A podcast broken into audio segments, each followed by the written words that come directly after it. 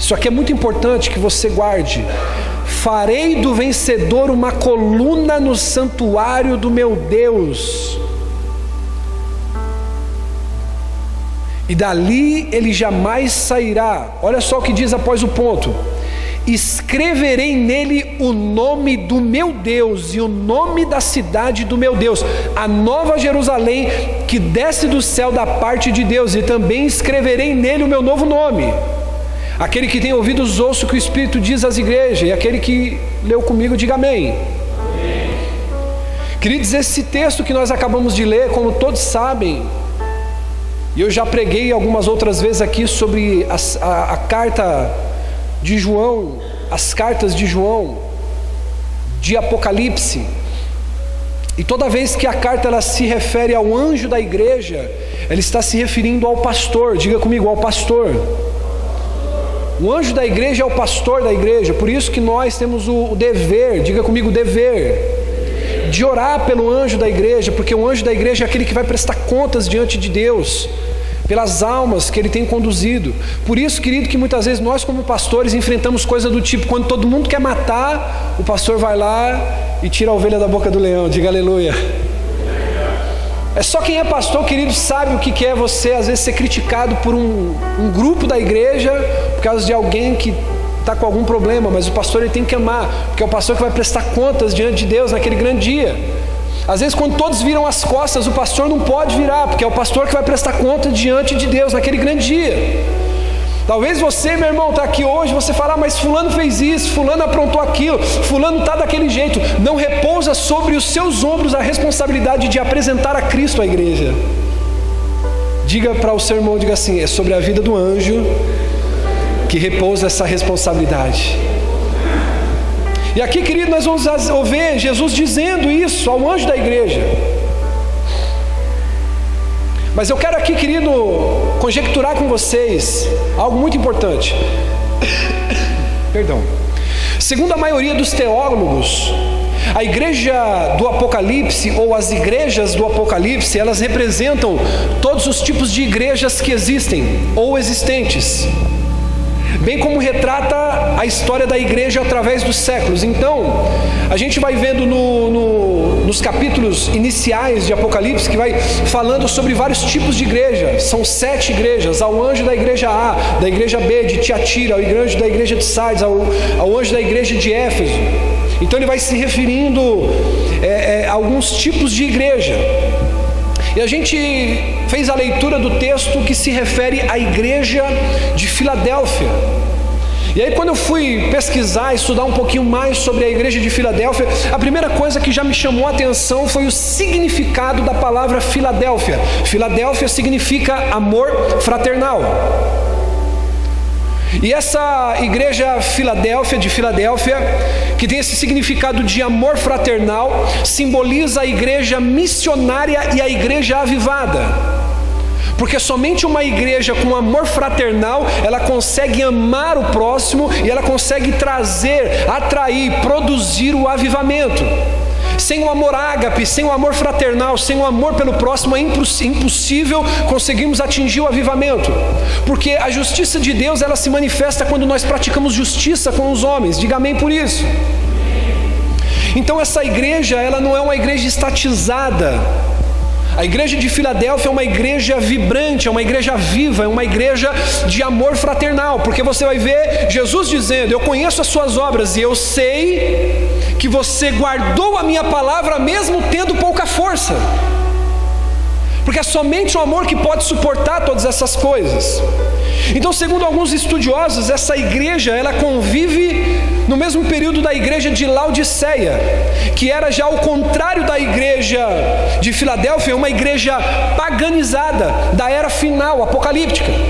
Então, querido, essa igreja que nós estamos falando de Filadélfia, ela estava localizada, preste atenção nessa informação, no vale do rio Ermo, que ela se abria para o leste, era chamada de porta aberta do Vale do Ermo. Por isso que Jesus ele vai usar a expressão: Eu tenho colocado uma porta aberta diante de ti, sinalizando para esse vale do Rio Ermo. Então Jesus ele usa da situação geográfica como uma referência para dizer que ele tem uma porta aberta pela frente dessa cidade. Diga aleluia. Filadélfia era uma cidade pequena. E aí, para aqueles que são um pouquinho mais curiosos a entender e compreender as entrelinhas do texto e mergulhar no oceano de revelação que tem na Bíblia, vai descobrir que além de ser uma cidade pequena, Filadélfia ela não tinha nenhuma atividade econômica de destaque. Por isso que aquela igreja ela foi considerada com pouca força, pouca força econômica. Era uma igreja pequena e uma igreja pobre, mas ela era muito ativa. Ela tinha muitas obras, era uma igreja que visitava o aflito, era uma igreja que socorria o necessitado, era uma igreja que tinha atividade, uma igreja que não parava, mesmo fraca, mesmo pequena, era uma igreja ativa. Há uma informação interessante também que nós falamos no versículo 12 para que fosse frisado que aquele que vencesse seria feito coluna no santuário de Deus. E isso são palavras proféticas, palavras profundas e poderosas. Aqui nós temos, querido, algumas pessoas que entendem de construção civil, por exemplo, como o esposo da diaconisa Elis, o Fábio, e ele sabe muito bem o que significa uma coluna. Primeira coisa, as colunas que existem nesse santuário, nesse templo, você não está vendo, elas estão escondidas, só que são elas que trazem a sustentação para todo o conjunto dessa obra. Agora, por que Jesus usa a palavra profética? Tem uma porta aberta diante de ti, porque no vale do ermo existia essa porta. E aí a gente vai perceber, querido, que a igreja de Filadélfia era uma igreja muito castigada. Por quê? Porque ela era alvo de muitos terremotos. E os terremotos que aconteciam na cidade de Filadélfia destruíam por várias vezes a cidade, e ela, várias vezes sendo destruída, ela era novamente reconstruída. Diga aleluia por isso.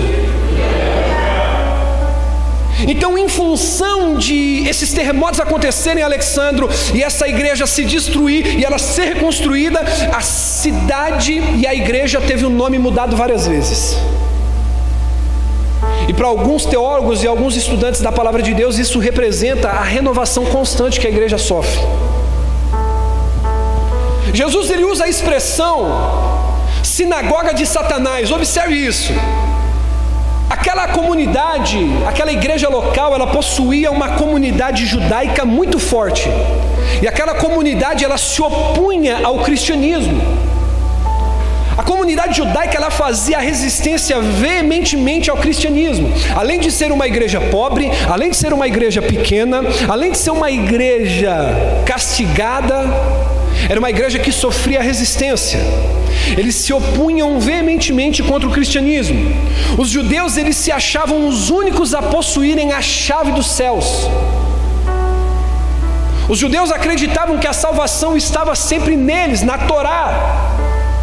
E eles não acreditavam no advento do Messias cumprido em Jesus Cristo. Porque se você for ver até hoje, os judeus acreditam que o Messias virá.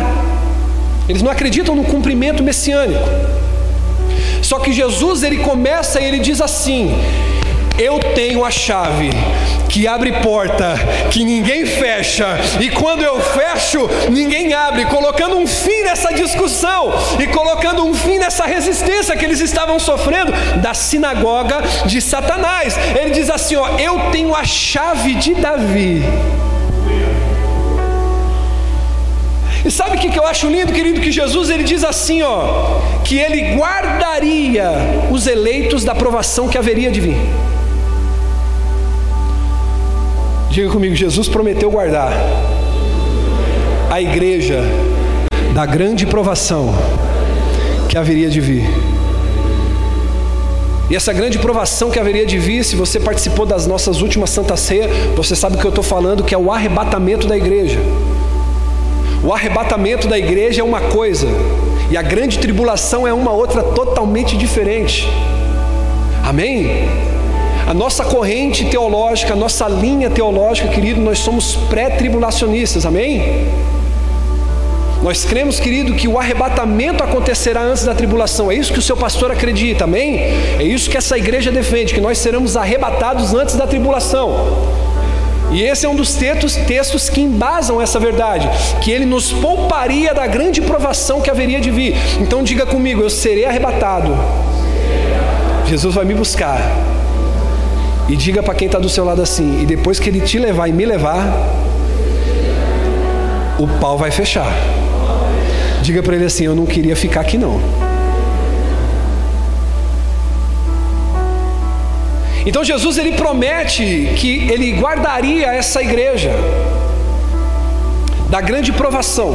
E quando ele cumpre, e aliás, quando ele fala sobre essa promessa de tirar eles dessa grande provação, ele realiza duas promessas. Quantas promessas? A primeira, ele diz que os salvos, evangelista Alain, pastora Cláudia, seriam colunas no santuário de Deus. Diga para quem está do teu lado, coluna. Não pode ser melhor, diga aí, coluna. Obrigado, filho. Agora, olha para mim, redobre sua atenção por gentileza. Por que, que Jesus ele usa a expressão coluna no santuário de Deus? Porque se você for parar para perceber em qualquer reportagem, em qualquer artigo informativo sobre qualquer cidade que passa por terremoto, tudo vem abaixo quando se treme a terra, mas tem algumas coisas que permanecem de pé. O que, pastor? Diga comigo, a coluna colunas elas resistem a constantes terremotos. Jesus estava dizendo o seguinte: Eu farei de vocês coluna da casa do meu Deus. Pastor, o que quer dizer isso? É que a igreja vai permanecer para sempre, eternamente com Deus. A dificuldade não vai te derrubar, a crise não vai te parar. O, ah, meu Deus do céu, irmão, eu sinto a presença de Deus aqui. O desemprego não vai te derrubar, a crise não vai te atacar. Você vai passar por dificuldade vai, mas mil vai cair do teu lado, dez mil à tua direita, e você não será atingido. Por quê, pastor? Porque você é coluna na casa de Deus, e se você crê nisso, aplaude ao Senhor. Aleluia! Bate na mão do seu irmão e diga para ele assim: Tu é coluna. Você pode até envergar, mas você não vai cair. Pode até bater, mas você não vai cair, meu irmão. Você pode acordar com a tua conta lá negativa, zerada, mas você não vai cair. Você pode acordar com aquela calúnia com o teu nome no Facebook, no Instagram, na internet, mas você vai permanecer de pé. Porque ele vai te fazer coluna. Você foi criado, você foi batizado pelo Espírito, você foi cheio de Deus para ser coluna na casa dele. Pode vir o terremoto que for, você vai permanecer.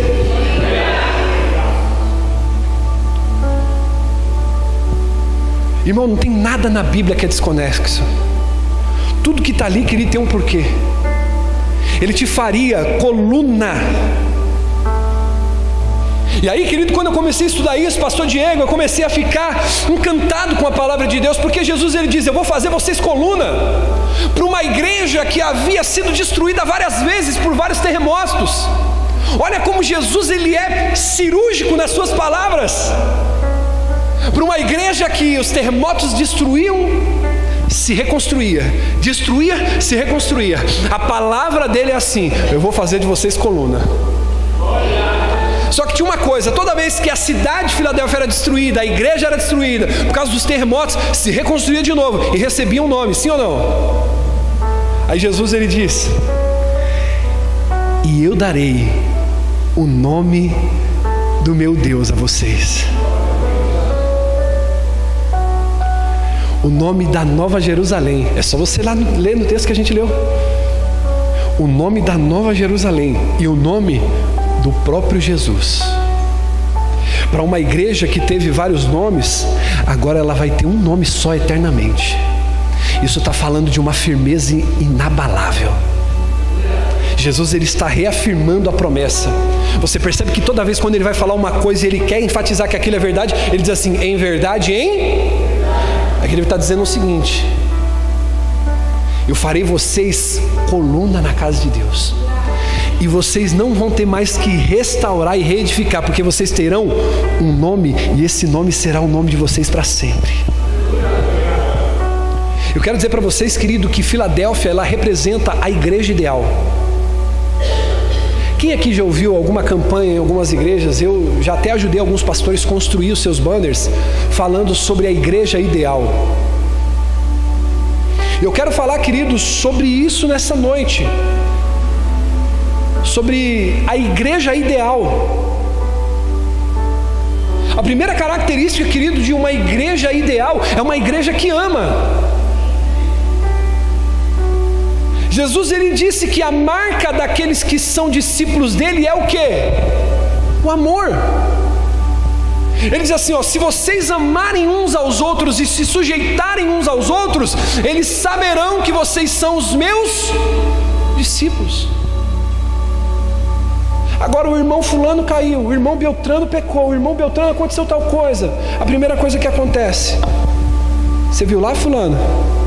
Eu não falei para você que era questão de tempo que fulano ia cair? Eu sabia. A mensagem no WhatsApp. Parece que é um troféu a queda de alguém que você não gosta. Diga, Deus se importa comigo. Bate no peito e diga assim: ó, Deus se importa comigo. Diga assim: ó, Deus se importa com a minha família.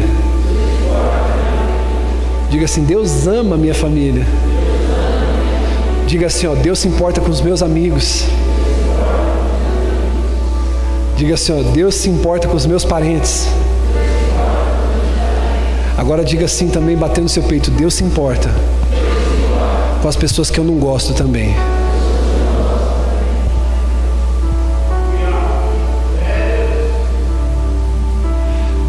Veio alguém na sua mente aí? Ô pastor, que é isso? Sabe aquela pessoa que veio na mente agora? Deus se importa com ela também. Do mesmo jeito que Deus está doidinho para te abençoar, Ele também está ali, ó, na expectativa, fala assim: eu vou derramar um milagre sobre a vida dela. Sabe por quê, irmão? Eu louvo a Deus. Deus não é evangélico. Deus não é espírita. Deus não é Deus dos gospel. Deus não é católico. A Bíblia diz em Salmo que Deus é santo e importa que aqueles que servem a Ele sejam santos como Ele é santo. A igreja ideal é a igreja que ama. Olha o que Jesus vai dizer em 1 João capítulo 4, versículo 8. Aquele que não ama, não conhece a Deus, porque Deus é. Quem foi lá fora usar o banheiro, percebeu que a gente deu uma mexida lá atrás, colocamos os painéis, quem viu? Quem percebeu? Tem um bilhete escrito lá, com um coraçãozinho embaixo. Quem leu aquilo, prestou atenção? O que está escrito? Mas não é aqui, nessa estrutura. Bate no seu pé diga aqui, ó. A primeira evidência, querido, que o seu cristianismo é um cristianismo genuíno e verdadeiro, é o amor. Quantas pessoas nós recebemos aqui nessa igreja que vem feridas de outro ministério, que vem com problemas de outras igrejas, e a primeira coisa que a gente diz é o seguinte, querido, seja grato de onde você saiu.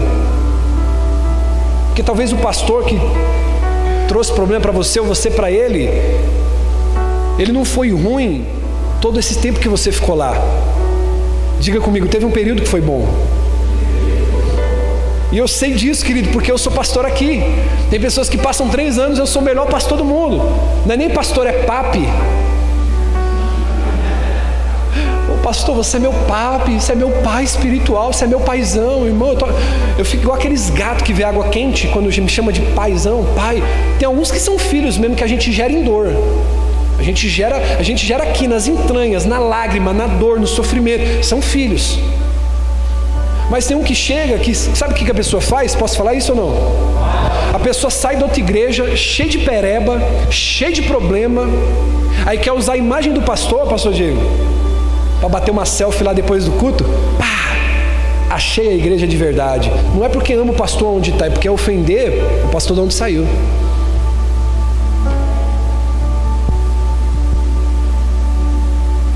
Aí quer usar a imagem do pastor. Aí, não, agora é pai.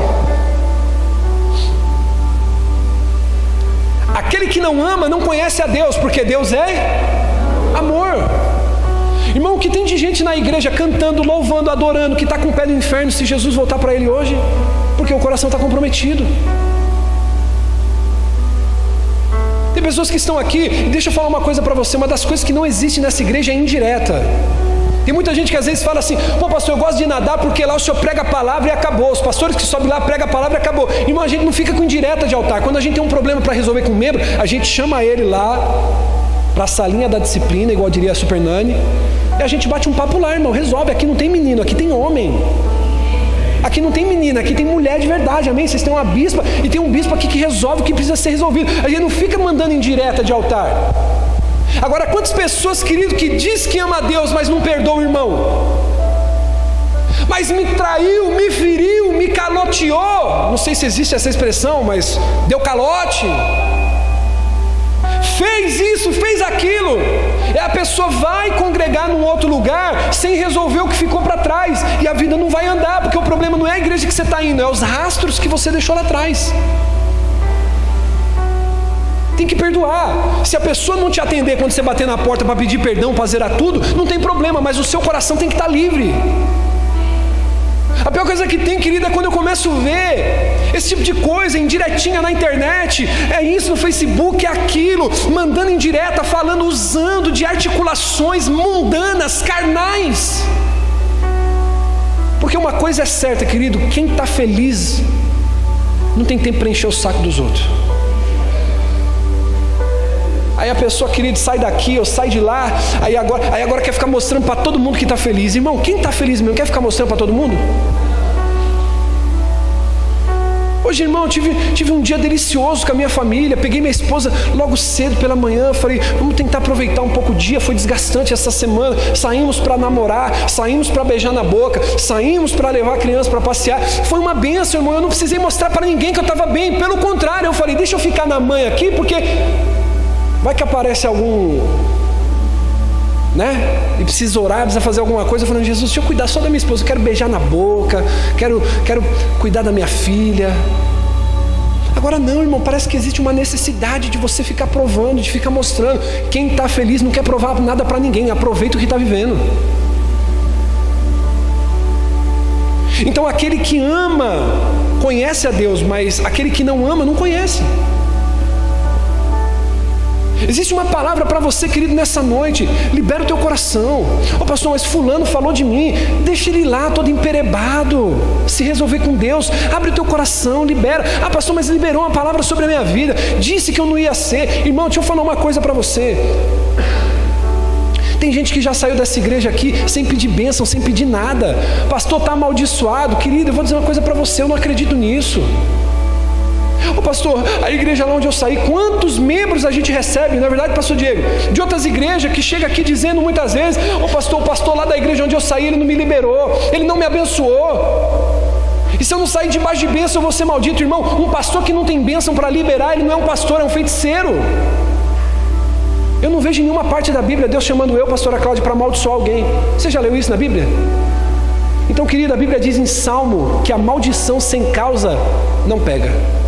Olha para o teu irmão e diga assim: ufa.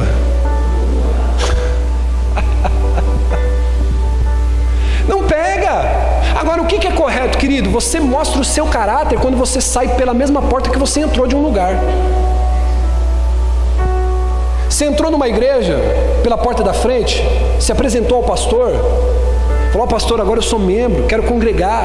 Participou, congregou, ajudou, fez. Querido, não está legal, saia pela mesma porta. Se o pastor vai ter caráter, maturidade, porque ninguém quer perder também, essa é a verdade. Mas se ele tiver caráter, maturidade, ele vai dizer para você, querido, vá em paz, porque só um pastor maluco, só um pastor doido de pedra, tem alguns por aí, né? Mas só um doido de pedra vai amarrar você no banco da igreja, sendo que você não quer ficar mais lá. É só se o cara for doido. Então você tem que liberar. Olha para o teu irmão e diga assim: libera quem, quem ficou para trás.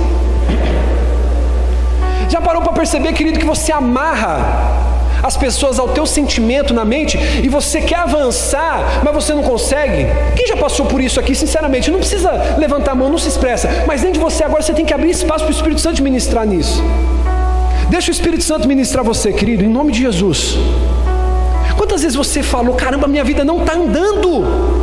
As coisas não estão caminhando, eu não estou prosperando, eu não estou avançando e não tem ninguém se levantando, não tem opositor, não tem inimigo. Sabe o que está acontecendo? A sua caminhada está difícil de avançar porque você está amarrando as pessoas nas suas cordas emocionais.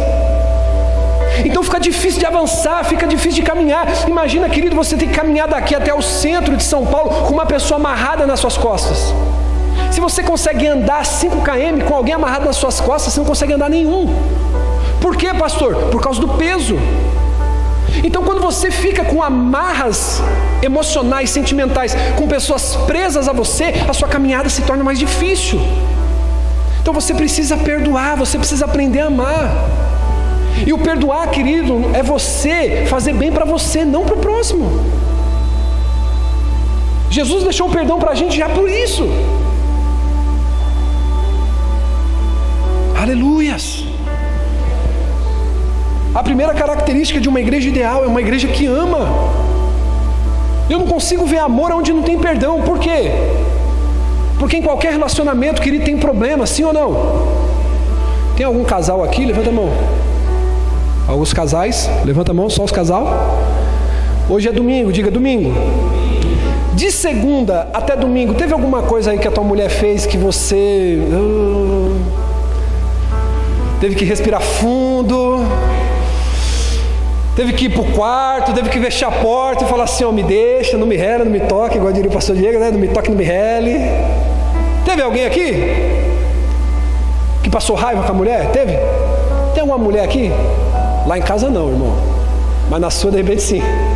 Que passou raiva com o marido? Tem alguma mulher aqui que passou raiva com o marido? Mas o que, que você fez? Você relê? Você perdoa? E é por isso que você está tanto tempo com essa pessoa que você está. Porque uma das características do amor é o perdão. Por quê? Porque você falha também.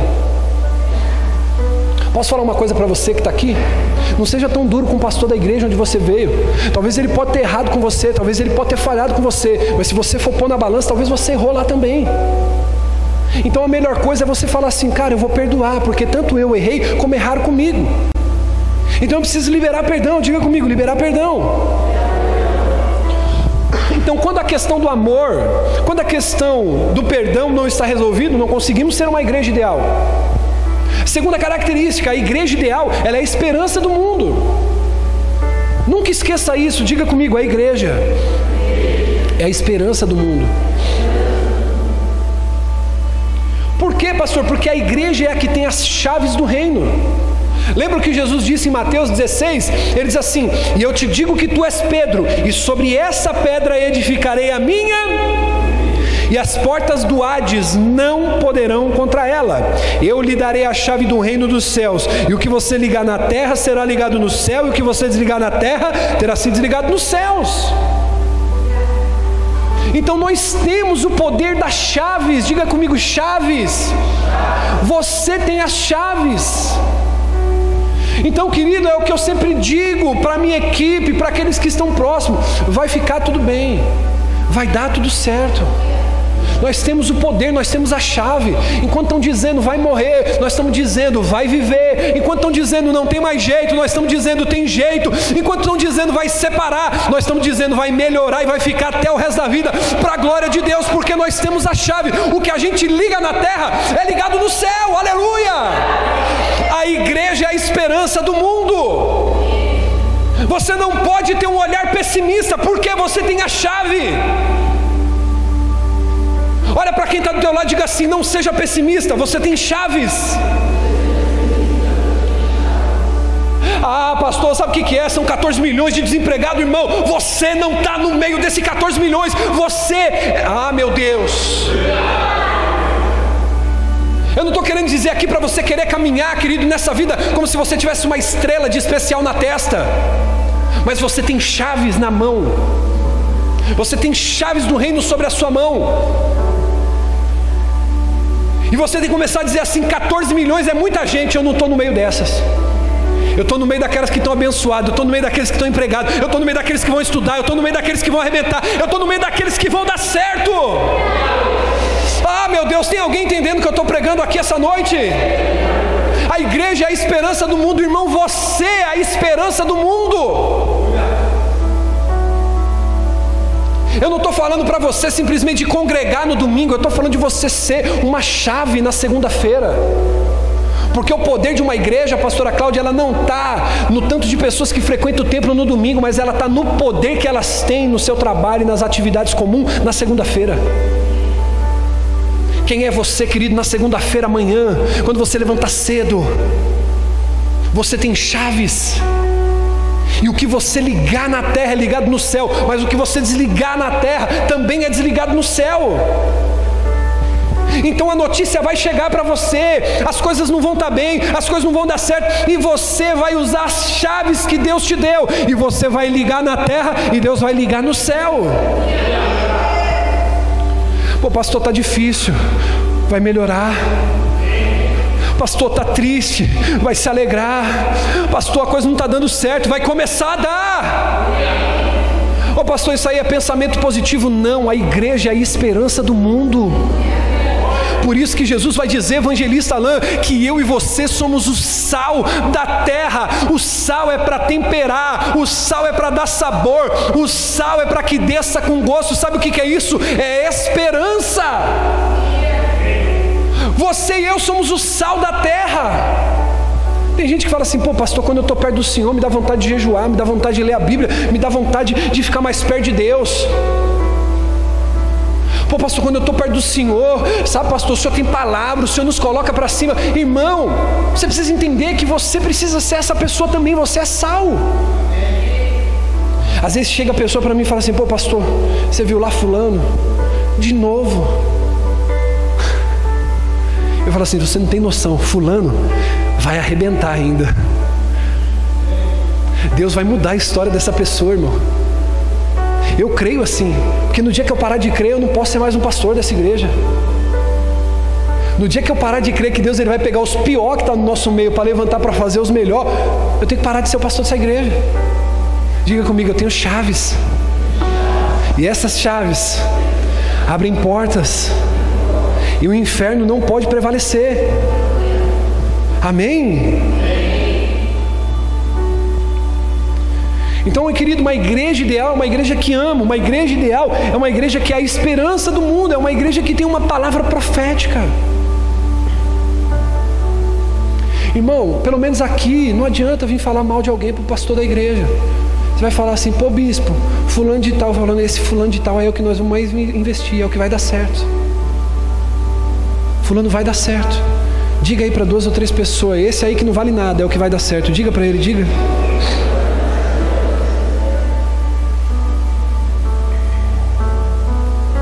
Terceira característica de uma igreja ideal é uma igreja missionária. Diga comigo, missionária. É uma igreja que tem a porta aberta ao ermo. É o que Lucas diz em Atos, capítulo 1, versículo 8. Por que uma igreja missionária? Porque uma igreja missionária é uma igreja que recebeu poder. Atos 1,8 diz: Mas recebereis poder ao descer sobre vós o Espírito Santo, e sereis as minhas testemunhas, tanto em Jerusalém como em toda a Judéia, Samaria, até os confins da terra.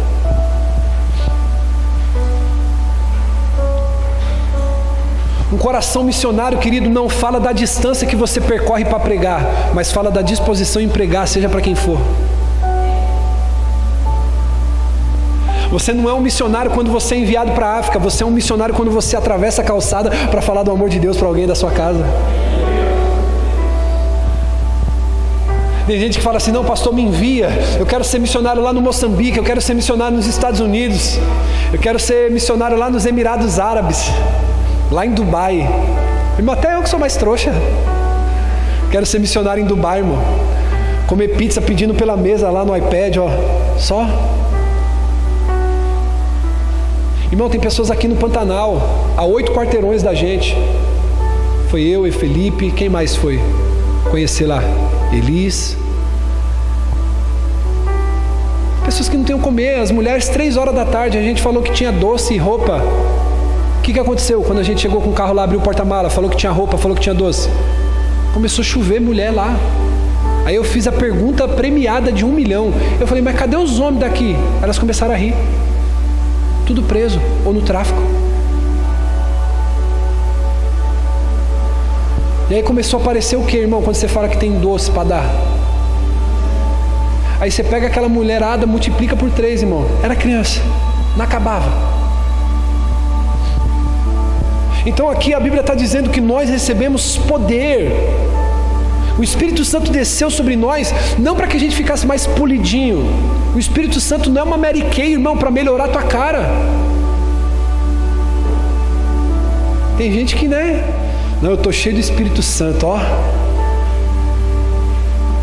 O Espírito Santo foi dado para você, para você ser testemunha. Agora a pergunta é: como está o seu testemunho? Já parou para se perguntar, irmão, se você tem dado fruto?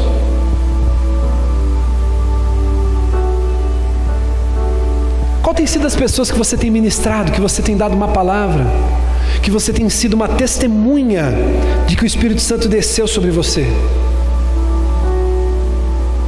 Na semana, querido, para quem você tem pregado? Para quem você tem falado? Eu já contei isso aqui, eu vou repetir. Depois que eu voltei do Rio de Janeiro, eu voltei impactado com o estilo de vida de alguns cariocas.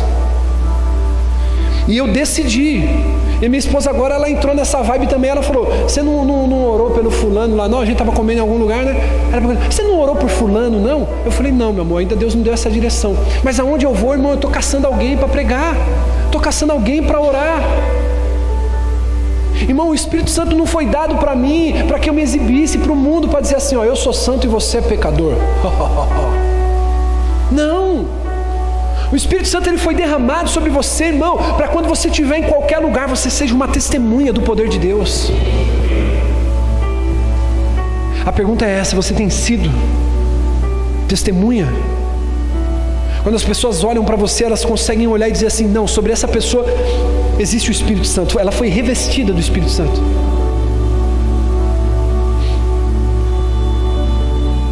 Porque, querido, deixa eu dizer uma coisa para você: ministério não tem a ver com pegar esse microfone aqui no domingo e trazer uma palavra, mas tem a ver com quem você é de segunda a sexta, de segunda a domingo.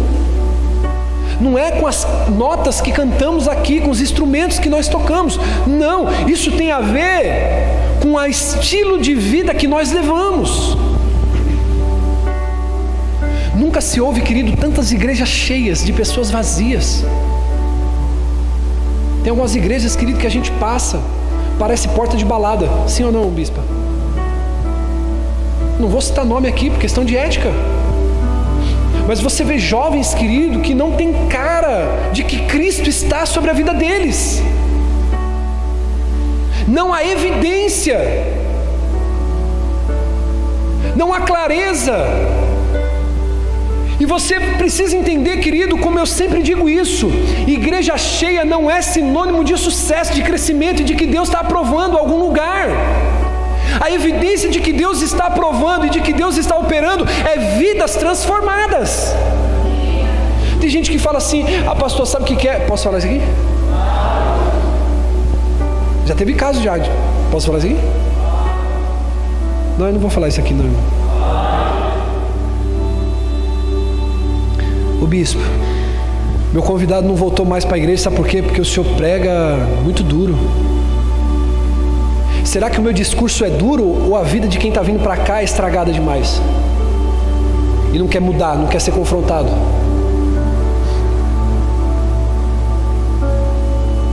Diga aí para quem está do seu lado assim: bem-vindo à Adapt Church. Não sabe o que é, bispo? Fulano de tal, ele parou de vir porque o senhor tem uma palavra dura, o senhor prega confronto. Não tem como uma hora de palavra retirar de você sete dias de pecado. É muito pouco. Eu devia ter quatro dias por semana com você.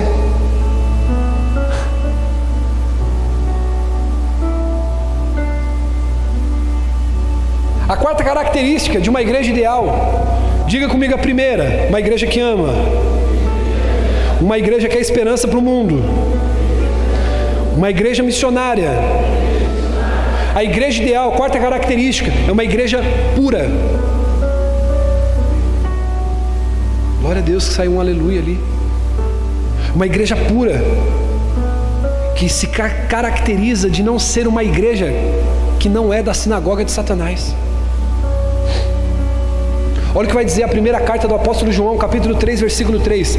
A si mesmo se purifica todo aquele que nele tem essa esperança, assim como ele é puro. Uma das características de uma igreja ideal é a pureza. É, querido, eu vou agora aqui falar uma coisa para você. Pastor, eu preciso saber como que está o meu nível de cristianismo e vida com Deus. Eu vou dizer para você como que está o seu nível de arrependimento. Como que está o seu nível de pureza?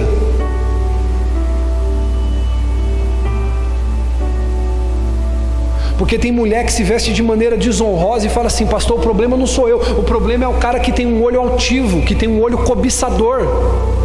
Mas você, quando coloca a sua roupa decotada, quando você coloca a sua saia curta, você sabe o que você está querendo provocar em quem te olha. Então vai pecar tanto quem está olhando, cobiçando, quanto quem está provocando a cobiça. Uma igreja pura é uma igreja que busca a pureza, que busca se purificar. É uma igreja que, mesmo em meio aos pecados e mesmo em meio aos problemas, ela se arrepende, dá a volta por cima, pede perdão e busca ser melhor. Diga aleluia. Quinta característica de uma igreja ideal é que é uma igreja fiel. Isso aqui Está tão difícil nos dias de hoje. É uma igreja que guarda a palavra. Olha o que Paulo vai dizer em 1 Coríntios, capítulo 15, versículo 58. Meus amados irmãos, sede firmes, inabaláveis e sempre abundantes na obra do Senhor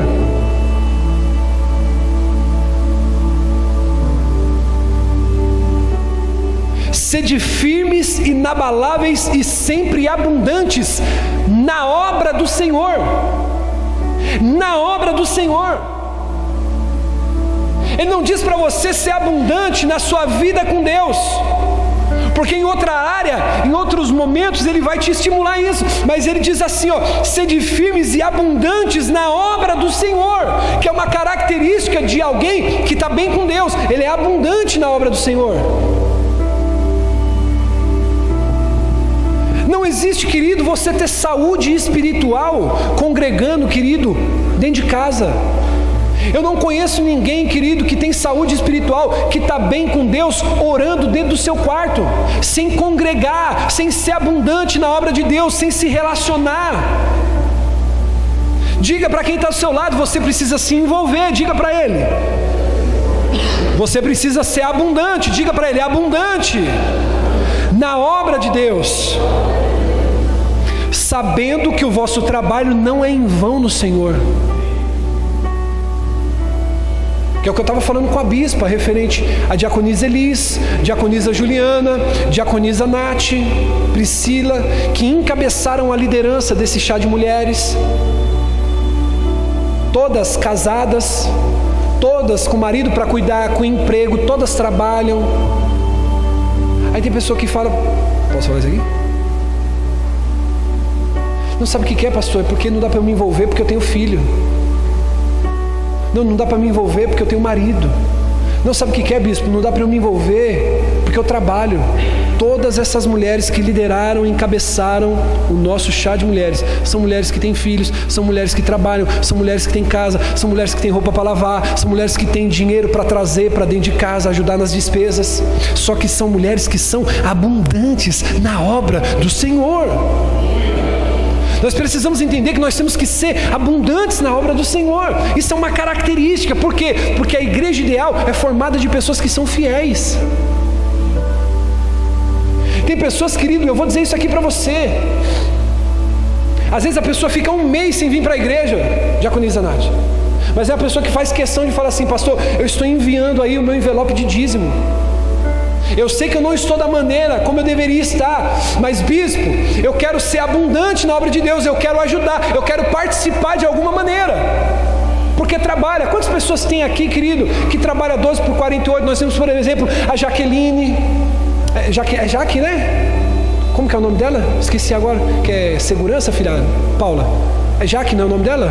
Janaína. Nós temos o nosso irmão que está com a gente agora, congregando com a gente aqui também, trabalha um dia, folga no outro. São pessoas que às vezes não conseguem ter constância no culto, mas quando estão, querem ajudar, querem fazer, querem ser abundantes. Eu vou dizer uma coisa para você, querido, que está esperando o momento certo para trabalhar. Quem quer essa resposta de Deus? Diga amém. O momento certo é hoje. Porque Deus não chama desocupado, Deus ele sempre chama quem está trabalhando. Irmão, quando Deus me chamou para o ministério, eu tinha uma carga horária de 12 horas de trabalho junto com a minha esposa. Nós tínhamos a nossa empresa, nós tínhamos o nosso comércio, nós trabalhávamos de segunda a segunda. Minha esposa abria a loja cedo para trabalhar no domingo. Eu ia congregar no domingo de manhã como voluntário, como obreiro, como líder de louvor, perdão, e voltava para a igreja à noite, no culto da noite, como obreiro voluntário. De manhã eu liderava o louvor, está aqui o pastor Diego, sabe disso, liderei ele muito tempo no, no louvor. Ia para o culto de manhã, ia para o culto à noite, tinha minhas responsabilidades na semana. Agora você precisa entender, querido, que isso tem que ser uma coisa voluntária dentro de você, abundante. Que a igreja ela vai crescer e ela vai se tornar a igreja que você deseja quando você entender que você tem que sair do seu lugar e pôr a mão para trabalhar. Diga aleluias. A igreja que você sonha, ela é possível quando você começar a se levantar para trabalhar e fazer ela acontecer. Amém? Para a gente encerrar, o louvor pode subir. A igreja ideal. Sexta característica, é uma igreja que será redimida. A igreja ideal ela será redimida, diga comigo, redimida. É uma igreja que vai ter o seu nome gravado na eternidade. Por isso que Deus diz, por isso que Jesus diz que dará um nome que será gravado para a eternidade, ou seja, isso fala de uma remissão. Apocalipse capítulo 7, versículos 9 em diante. Coloca para gente aqui, filho, por favor, para a gente poder fazer a conclusão desse sermão. Apocalipse capítulo 7, versículo 9. A igreja ideal é uma igreja que será redimida, diga comigo, redimida. Olha só o que diz: Depois disso olhei, e diante de mim estava uma grande multidão, porque ninguém podia contar, de todas as nações, tribos, povos e línguas, de pé diante do trono e do. com vestes brancas e segurando palmas. E clamavam em alta voz: a salvação pertence ao nosso Deus, que se assenta no trono e ao Cordeiro. Versículo 11. Todos os anjos estavam de pé ao redor do trono, dos anciões e dos quatro seres viventes. Eles se prostravam com o rosto em terra diante do trono e adoraram a Deus. Diga comigo, adoraram a Deus. Igreja ideal será a igreja que será redimida. Diga comigo, redimida. Eu quero dizer uma coisa aqui para você, para a gente poder encerrar. Existem, querido, alguns teólogos, alguns estudiosos da Bíblia, alguns homens que são renomados nesse assunto, porque são homens que se dedicam a sua vida a estudar. E segundo alguns teólogos, eles afirmam que nós estamos vivendo a transição entre a igreja de Filadélfia, que é a igreja ideal, para a igreja de Laodiceia, que é a igreja paganizada dos últimos dias.